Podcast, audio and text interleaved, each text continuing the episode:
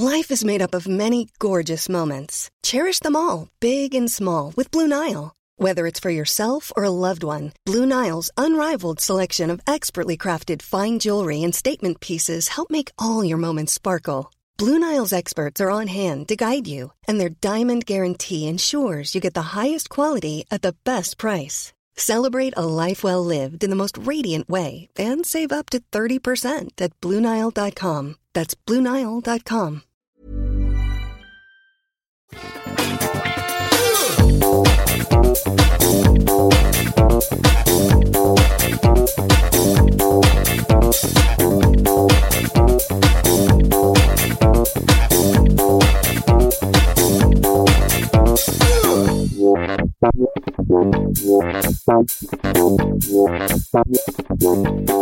Salut à tous, c'est le moment de faire un petit positron. J'ai accumulé quelques trucs dont je voudrais vous parler. Donc euh, aujourd'hui, je vais pas vous parler d'un euh, d'une recommandation, mais de deux, puisque vous le savez, euh, cette émission, c'est une émission où je vous donne des recommandations de pop culture, euh, film, film, ciné, euh, télé, livres, comics, musique, etc.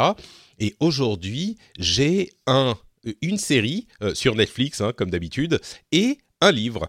Euh, je suis Patrick Béja et cet épisode sera disponible aux patriotes du rendez-vous tech, euh, les gens qui soutiennent le rendez-vous tech un petit peu en avance. Donc si vous m'écoutez aujourd'hui sur le podcast privé des patriotes, eh ben merci de votre soutien comme toujours. Et euh, bah, si vous m'écoutez sur le flux de, de, de Positron, comme beaucoup d'entre vous le font, bah, c'est un nouvel épisode de Positron, donc yeah, super. Donc, de quoi C'était plein d'enthousiasme cette euh, exclamation. Donc, de quoi je vais vous parler aujourd'hui? Donc d'une série télé et d'un livre. La série télé s'appelle Black Summer et le livre s'appelle Blood, Sweat and Pixels. Euh, c'est deux produits qui, je pense, plairont à, aux gens qui, pensent pouvoir être intéressés par le truc, qui sont... Euh, euh, c'est pas des trucs que je recommanderais pour tout le monde. Encore que le livre, possiblement. Commençons peut-être par la série. Donc Black Summer, c'est une série euh, qui vient d'arriver sur Netflix le 11 avril, euh, et c'est une série en 8 épisodes, une série d'apocalypse de zombies. Et là, vous vous dites, oh mais non, ça suffit, encore des zombies, on en a marre, machin, Patrick, qu'est-ce que tu nous fais? Ok, d'accord. Mais, en fait, elle est pas mal. Alors évidemment, il faut aimer les séries de zombies. Euh, je crois que si vous êtes allergique à l'horreur, si vous êtes allergique au, stress euh, des situations post-apocalyptiques, évidemment, ça va pas être pour vous. Vous pouvez passer votre chemin. Par contre, si vous c'est un truc qui peut vous plaire et euh, pour lequel vous vous dites oh on en a quand même beaucoup eu j'ai arrêté de regarder The Walking Dead au bout d'un moment ça commence à suffire eh ben je crois que quand même il y a suffisamment de, renouveau dans la, dans la forme pour que ça puisse vous plaire. En fait, c'est une série qui reste assez classique dans la structure, mais qui, euh, ou pas dans la structure, mais dans l'histoire. C'est-à-dire que tout simplement, il y a eu euh, une apocalypse, on ne sait pas trop comment, pourquoi. On est maintenant dans un monde euh, à quelques semaines du début de l'apocalypse qui est en train de s'effondrer. On suit des survivants ici et là qui doivent euh, bah, survivre à ces, à ces, euh, euh, à cette invasion de zombies. Et ça, c'est le truc classique. Mais la manière dont c'est dit est, c'est bizarre parce que c'est à la fois euh, si on le décrit, ça peut être assez euh, attendu, mais en même temps, la mise en forme euh, amène quelque chose de, différent. C'est-à-dire que il y a des choix de hum, réalisation qui sont très forts et c'est pas que c'est des trucs gimmicks des gadgets genre je sais pas il y a des trucs en noir et blanc ou il y a des, des, des trucs qui sont montés à l'envers ou ce genre de trucs c'est c'est que il y a par exemple assez peu de dialogue. Euh, c'est pas artificiel, bien sûr, quand il y a des survivants qui sont les uns avec les autres, ils vont se parler. Mais euh, je pense que par rapport à une série normale, ça parle peu dans la série. Euh, il y a assez peu de zombies aussi. C'est des zombies rapides, la version 28 jours plus tard. donc c'est des zombies qui courent. Mais en tout cas jusqu'à maintenant, il y a, assez peu euh, de scènes où il y a beaucoup de zombies. Généralement, c'est euh, un ou deux euh, et qui se s'en prennent à un, deux, trois personnes. Et, et, donc, ça amène une ambiance un petit peu différente. c'est pas les survivants contre le monde. C'est vraiment les survivants qui doivent faire face à des situations très concrètes. Euh, genre, je suis monté sur un bus, il y a un zombie en bas, qu'est-ce que je fais?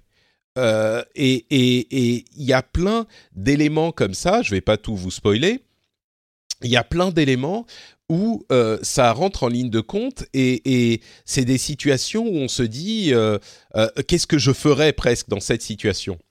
Alors, il y a évidemment aussi des, euh, des scènes ou des épisodes où ils sont confrontés à la, euh, la cruauté des hommes.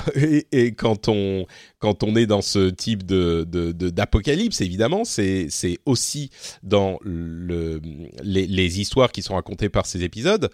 Mais là encore c'est pas comment dire c'est pas grandiloquent c'est très, on dit en anglais muted. C'est, ça veut dire muet, c'est-à-dire que ça va pas dans les extrêmes des émotions.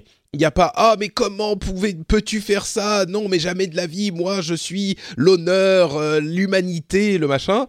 C'est il n'y a pas de commentaire sur ce qui se passe. C'est-à-dire que euh, les, les épisodes vous présentent les situations et généralement on est laissé nous à l'appréciation de euh, ce que ce qu'on voit et, à juger la situation. Parce que évidemment, il y a toujours des situations difficiles et souvent dans ce genre de, de, de, film ou de série, on nous dit ce qu'on doit penser de la situation, soit parce qu'il y a des gens qui se mettent à pleurer, soit parce qu'il y a des gens qui se mettent à crier, soit parce qu'il y a, des gens qui s'inscrivent en faux euh, sur l'agissement de, tel ou tel euh, personnage. Là, c'est beaucoup moins le cas. C'est pas c'est pas qu'il n'y a pas du tout le cas, et c'est dans ce sens que c'est pas extrême, c'est pas des, des figures de style un peu artificielles. Il y a quand même des réactions, et c'est normal, mais c'est pas exagéré. Et donc, en tant que spectateur, on est euh, laissé à, notre propre euh, jugement. Et ça, ça va jusque dans la présentation euh, graphique, c'est-à-dire qu'il n'y a pas la scène, pas la scène, mais le générique d'ouverture, c'est un écran et c'est tout. Il n'y a pas les noms des acteurs, il n'y a pas de musique. Il y a d'ailleurs dans le dans les la série, il y a assez peu de musique. C'est généralement des trucs quelques tons. Euh, un peu graves, un peu stressants, euh, ce genre de choses, mais quelques tons et pas de musique. Donc là encore, ça nous euh, indique pas ce qu'on doit penser de ce qui est en train de se passer, au-delà de, du fait de vous inscrire un petit peu de stress dans les veines, évidemment. Mais euh, c'est c'est là encore quelque chose de l'intention artistique fonctionne parce que on se retrouve face à, à, un produit cru euh, d'une manière qu'on n'a pas vu avant dans ce genre de, de sujet. Donc euh, je trouve qu'il y a vraiment quelque chose de spécial dans cette série et ça nous tient en haleine euh, du début à la fin de, la, de la série, qui est assez courte, de la saison en tout cas. un autre truc que j'ai pas mentionné, c'est que les épisodes sont divisés en chapitres. Certains sont assez courts, je crois qu'il y en a un qui fait 30 minutes, d'autres qui font 50, 55 minutes. Donc c'est vraiment chaque épisode fait la durée qu'il doit faire, pas plus, pas moins et euh, ils sont divisés en chapitres où on a euh, soit les noms des personnages qu'on va suivre, soit les situations et ça aussi, ça nous communique quelque chose sur euh, la, situation, parfois de manière assez intelligente. et c'est une construction qui réussit à comment dire, à rythmer les épisodes sans avoir à, faire quelque chose de plus drastique. C'est-à-dire que à un moment, il y a une scène qui se termine, on a un écran noir avec le titre du chapitre euh, suivant, et ça rythme. Donc ça nous permet de nous de souffler un petit peu, de, bah, de reprendre notre souffle, euh, et puis d'attendre la suite, sans avoir besoin d'avoir une scène qui nous impose de, de, souffler en quelque sorte. Même si évidemment euh, dans la, structure, l'écriture, le script, il y a ces éléments aussi, mais ça aide à, à, faire en sorte que à, communiquer cette structure sans avoir à nous l'asséner au-dessus de la tête. Donc, euh, voilà, cette série est vraiment une, une, une petite, c'est pas la meilleure série de l'histoire, hein, mais c'est une découverte que j'ai vraiment appréciée. Et euh, même si j'ai pas beaucoup de temps, les trois derniers épisodes, je les ai enchaînés parce que je voulais euh, savoir comment ça allait euh, continuer, comment ça allait se terminer.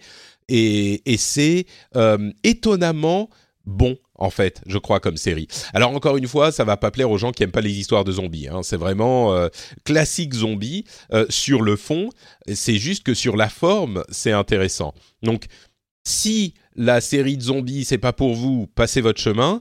Euh, si vous avez apprécié à un moment la série ou le film de zombies et que vous vous dites euh, bon euh, c'est bon j'en ai trop bouffé et donc j'ai arrêté mais je suis quand même peut-être curieux possiblement je pourrais être convaincu eh ben donnez-lui sa chance je pense que vous apprécierez donc voilà pour Black Summer la série qui est disponible sur Netflix l'autre sujet dont je voulais vous parler, c'est un double positron aujourd'hui. Euh, c'est donc le livre de Jason Schreier, Blood, Sweat and Pixels. Et je pense que certains d'entre vous qui sont des joueurs de jeux vidéo en ont entendu parler, mais si vous n'êtes pas un joueur de, jeux vidéo, là encore, euh, ne partez pas tout de suite. Attendez un instant, parce que je pense que je pourrais vous convaincre qu'il est euh, intéressant à lire. C'est un livre qui est divisé, là encore, en plusieurs chapitres, je crois qu'il y en a huit, quelque chose comme ça, qui euh, parle de la manière dont ont été faits huit jeux différents. Jason Schreier est un journaliste euh, de, grande qualité, un journaliste d'investigation qui euh, écrit des articles très longs, euh, qui parle à de nombreux membres de l'industrie sur des sujets dont généralement l'industrie veut pas trop parler. donc il va vraiment aller fouiller là où généralement on ne va pas fouiller. Il écrit pour Kotaku, le site web de jeux vidéo. Et j'ai parlé de ces articles à plusieurs reprises dans mes émissions parce qu'ils sont assez uniques et assez euh, puissants. D'ailleurs, j'ai eu le plaisir de recevoir euh, Schreier dans l'émission anglophone Pixels. Euh, et donc ce livre est une collection, il est sorti en 2017, septembre 2017. Donc les jeux dont il parle sont assez récents encore, relativement récents. Et comme je disais, il a parlé à plein de développeurs des studios des jeux dont il va parler, et il explique la manière dont s'est passé le développement dans chaque chapitre, pour chaque jeu. Et là où c'est vraiment intéressant, il y a deux choses. D'une part, euh, c'est un livre qui est écrit de, manière vraiment euh, grand public. Il explique énormément de concepts, il parle de manière simple. Si vous ne connaissez pas l'univers du jeu vidéo, il n'y a pas à craindre que euh, vous ne compreniez pas ce dont il parle. Il est vraiment écrit pour, euh, euh, pour que vous, vous puissiez le comprendre, même si vous n'avez aucune idée de ce qui se passe dans le jeu vidéo. oui, en français, c'est du sang, des larmes et des pixels. entre parenthèses, j'ai oublié de le mentionner en français parce que moi, je l'ai lu en anglais.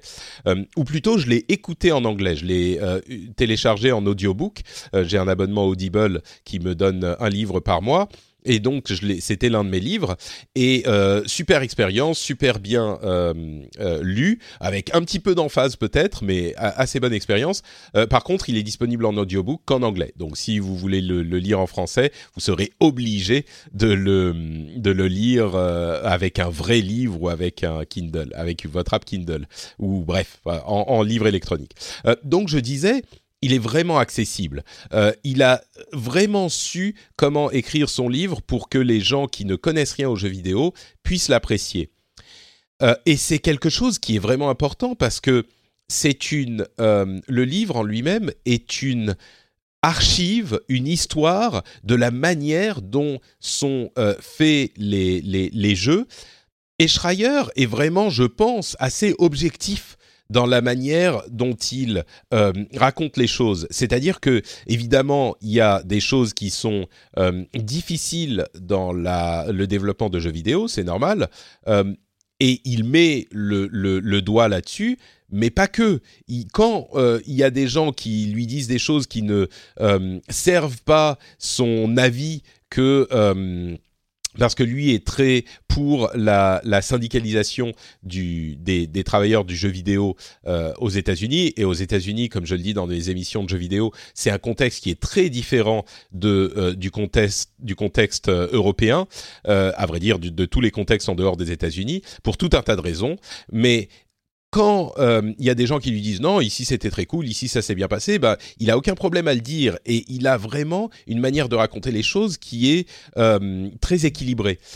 Donc c'est vraiment euh, un document en fait qui permet aux gens qui aiment les jeux vidéo ou même ceux qui ne connaissent pas trop l'univers des jeux vidéo de le découvrir et de le comprendre et de voir l'envers du décor. Et pour moi, c'est vraiment un travail qui est très important, euh, qui est euh, euh, aussi présent dans ses publications qu'il fait sur Kotaku souvent. Et là, c'est une collection de ça, en fait. Et c'est important parce que c'est des choses qu'on ne sait pas, qu'on ne voit pas, parce que bah, c'est normal. Les, studios de développement vont pas communiquer sur cette sauce interne, ou quand ils le font, c'est avec des documentaires qui sont sanctionnés, euh, dans, je veux dire sanctionnés dans le sens qui sont approuvés par euh, les studios eux-mêmes. Donc c'est pas une vision neutre de, la chose. Et euh, là, on a ce regard vrai sur ce processus. Et, c'est très important, je crois, pour cette nouvelle forme d'art, euh, d'avoir ça pour les archives et pour euh, l'histoire en fait. Donc euh, pour moi c'est vraiment quelque chose d'important au sens historique et, en plus si vous êtes amateur de jeux vidéo, je crois qu'il y a une valeur inestimable euh, à savoir comment se sont passés les développements avec des histoires euh, parfois assez incroyables sur les difficultés que rencontrent les développeurs, la manière dont ils les surmontent, les relations entre les studios et les éditeurs, parfois l'aide que les uns fournissent aux autres ou les entraves qu'ils vont mettre dans leur euh, dans leur euh, euh, route sur leur route ou même parfois la manière dont les studios s'entravent eux-mêmes c'est vraiment quelque chose d'éclairant et qui nous permet de mieux comprendre les jeux vidéo. Et on sait que les les joueurs bien sûr pas les gens qui nous qui écoutent cette émission parce que vous êtes tous des gens de grande qualité mais les joueurs ont tendance à beaucoup s'énerver et à être très véhément sur tous les sujets qui ont trait aux jeux vidéo. Euh, Peut-être que c'est pas unique aux jeux vidéo, mais en tout cas, on le ressent beaucoup euh, dans ce domaine-là. Et là, on peut au moins euh, comprendre de manière à pouvoir juger ce qui se passe dans l'industrie et peut-être moins se, s'énerver sans raison, on va dire, ou au moins comprendre pourquoi il faut s'énerver et pourquoi parfois on s'énerve pas envers les bonnes personnes. Euh, donc c'est vraiment pour comprendre les mécaniques, les rouages euh, de cette industrie et puis tout simplement le plaisir de savoir comment des jeux qu'on a aimés ou qui ont fait beaucoup de bruit ont été faits. Et, sur ce point, c'est là encore euh, une ressource d'une valeur inestimable parce que rares sont les euh, les, les, enquêtes de ce type. Je sais qu'il y en a euh, d'autres et je sais qu'en France, on a beaucoup de gens qui écrivent sur le jeu vidéo. On a cette chance. Mais là, c'est, je dirais, quelque chose de, d'assez particulier quand même. Donc euh, voilà, ça s'appelle Blood, Sweat and Pixels ou euh, du sang, des larmes et des pixels.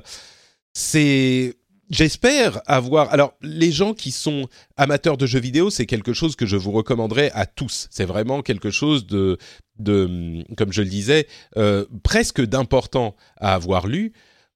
Pour les gens qui ne sont pas euh, amateurs de jeux vidéo, j'espère vous avoir convaincu que c'est une lecture qui pourrait vous amener quelque chose aussi. Euh, et j'irai même jusqu'à dire que étant donné qu'il est divisé en chapitres individuels, euh, vous pourriez presque lire deux ou trois chapitres et ça serait intéressant pour vous. Vous n'avez pas besoin d'aller lire le livre dans son intégralité. Euh, c'est pas un livre qui est hyper long euh, en, version papier. Il euh, en version poche entre guillemets, il fait 300 pages, donc c'est pas non plus un pavé de de 600. mais mais vous pourriez presque en lire deux trois chapitres, en lire le tiers ou la moitié, et ça vous apporterait quelque chose quand même. Donc donc voilà, c'est un truc que je recommande pas complètement à tout le monde, mais quand même presque. Euh, plus que Black Summer, par exemple. Black Summer, je dirais vraiment, euh, si vous pensez que c'est pas pour vous, c'est probablement pas pour vous.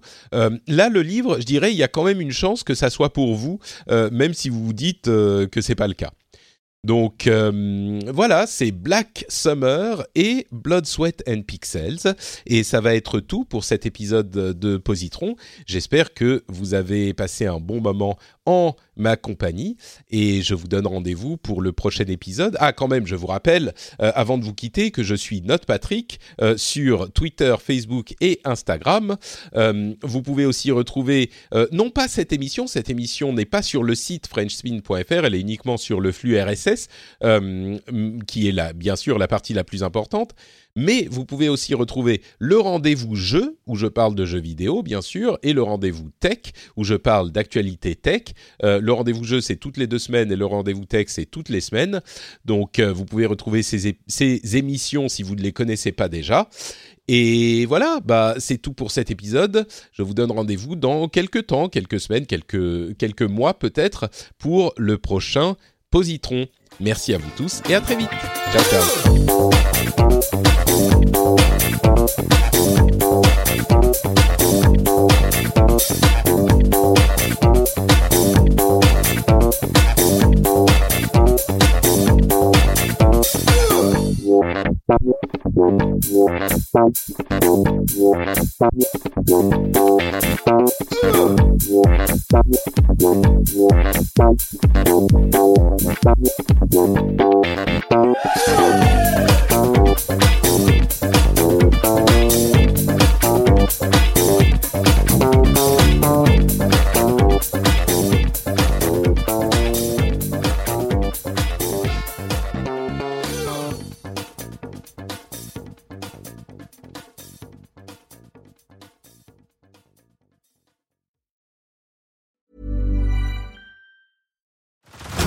Head over to Hulu this March, where our new shows and movies will keep you streaming all month long. Catch the acclaimed movie All of Us Strangers, starring Paul Mescal and Andrew Scott. Stream the new Hulu original limited series We Were the Lucky Ones with Joey King and Logan Lerman. And don't forget about Grey's Anatomy. Every Grey's episode ever is now streaming on Hulu. So, what are you waiting for? Go stream something new on Hulu.